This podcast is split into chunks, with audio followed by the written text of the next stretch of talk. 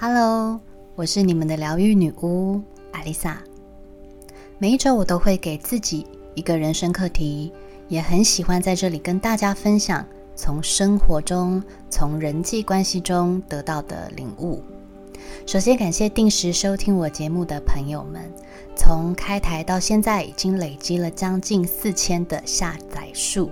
我也不知道这样算不算是多，但对我来说已经是满满的力量，让我有动力继续的录下去。因为每次写脚本、录音就会花掉我两个工作天。不过因为是自己喜欢的事情，又看着收听人数一直在飙升，就会觉得自己能做自己喜欢的事情是一件多么幸福的事。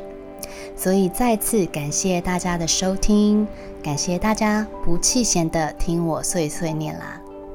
回归正题，不知道是最近天气太热，还是星象的变动，接下来又将进入到超强水逆期的关系。大家有没有觉得在这一阵子中都走在绳索边缘，一不小心可能就会陷入低潮、忧郁。愤怒与焦虑当中，也就是莫名的阿杂，或是很容易被别人踩到你的底线。这就是我这星期遇到的人生课题——愤怒。在一个星期内，不断的被惹怒、被放鸽子、被误会、被不尊重的对待，各式各样的地雷在同一个时间点爆炸，愤怒的情绪在心里打结。当然，我也不断的告诉自己，千万不要被这样的情绪打乱自己的生活。毕竟我还有很多事情要忙，愤怒会让我无法完成自己的进度。小时候，我们总会被告诉不要生气，不要哭，没什么好气的，因为这样会搞坏关系，这样很不成熟。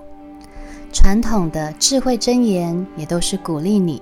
要在当下原谅并释放，所以我们会习惯压抑愤怒的情绪。尤其在学习身心灵之后，更知道愤怒就像是坏的细菌，会让我们的身体与心灵都受到不好的影响。因此，当我感受到愤怒的时候，我会不断的深呼吸，告诉自己，一切都会过去的，把自己的事情做好就好了。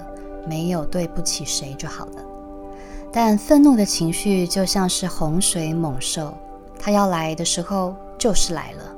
平常的修身养性往往都会在这一刻崩塌，而且还会有连锁效应。发生了 A 事件之后，你耐着性子压抑了情绪，接着很快你又发生了 B 事件，也许。B 事件本来对你而言并不是多了不起的大事，但因为 A 事件先打了先锋，B 事件在你的心中就会因为 A 事件的效应被放大，甚至还会有 C 事件接二连三的一直在考验你的耐心。这时候，大家有没有发现一个事实？压抑愤怒并不能为你冲淡它，它存在就是存在。即便你当下隐忍了下来，某一天还是可能会因为某个事情引爆这样的感受。你会突然发现，原来我从来都没有忘记当初的那个愤怒，于是它又会在卷土重来，搔着你的痛处。我们会隐忍，通常是因为怕被讨厌，怕被贴上一个负评价，怕我们会失去原本既有的友好关系。于是，假装过了就算了，苦笑带过一切。但我也曾经说过，正负能量本身就是共存。可惜的是，正能量总是稍纵即逝，负能量却可以源源不绝地冒出来。尤其愤怒的能量，往往会伴随着很可怕的诅咒与复仇的意念。而这种意念比正能量的意念来得更深、更强烈。所以，如果没有好好的处理愤怒的情绪，只是压抑，或是转为更深的内在暗黑力量，反而会把我们带进无止境的恶性循环中。并且像雪球一样越滚越大。回过头来看，愤怒其实是没有对错的，只能说两个人的理念不同，对方有他的理由，而你也有自己的委屈。两个人看事情角度不同，只是彼此没有达到彼此的要求罢了。在意见与观点出现分歧之后，分别心就会产生。我们不再觉得是一体的。不再觉得对方是相挺的，原来一遇到问题，最终还是翻脸不认人。这时候接着而来的就是愤怒，所以愤怒的起源并没有对错。往更深的层面去探索，如果你是跟一个不熟的人愤怒，也许是你的同事、你的老板，你的愤怒可能来自于不公平的对待。或是流言蜚语的外在攻击，你的愤怒的起点就是来自于无法为自己讨回一个公道，无法畅所欲言的表达你真正的情绪，于是你愤怒，一边气别人这样对待你，但是更气自己没办法为自己做些什么。这样的愤怒就是来自于对自己的无能为力。但如果你是跟一个关系很好的朋友愤怒，不管是因为什么原因闹翻了，都会有一个先入为主的观念，就是我们都认识这么久了，你怎么不了解我呢？我们一路风风雨雨，不是说好到老要推彼此去晒太阳的吗？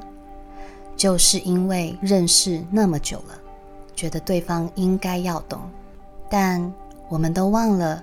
这世界瞬息万变，也忘了人本来就是在群体中生活的个体，谁没有义务要了解谁？终归一句，就是太依赖了，太需要对方了。希望对方能在我们不足的时候当我们的后盾，当我们的依靠。但是当现实不如预期，我们愤怒了，因为怀疑了自己的价值。就会渴望被认可，就会对别人的否定感到愤怒，无法跟自己独处，就会渴望陪伴。当别人无法陪伴，就会感到愤怒。没有依赖就没有伤害，没有在乎就没有愤怒。当我们内观自己的愤怒来自于哪里，我们才能学着去释放它。在培养内观的情绪之前，请你不要压抑。请用力的去感受你的愤怒。我们都不是圣人，会难过，会生气，会挫败，都是最平常不过的情绪。你必须要先松绑自己的情绪，才能看见问题的本质。当然，我不是叫你去跟人家吵架，这只是发泄，不是释放。唯有先解决好情绪，才能解决问题。有人会想要去理论，说一个清楚明白；有人会想要逃离现况，静观事件的走向。不管是什么方法，只要你有足够的勇气面对所有可能发生的结局就够了。最后，我想要提醒大家，我们都需要学习去松绑那份渴望他人给予肯定与认同的心情。有人认同，就一定会有人否定。我们无法决定别人的观点与给我们的评价，我们也应该要认清，没有谁与谁是绝对的生命共同体。世界分分秒秒都在变，更不用说人的想法与情感。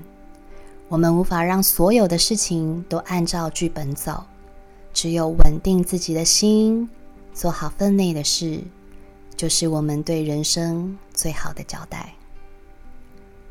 我是阿丽萨，我是你们的疗愈女巫，我在九又四分之三月台等你。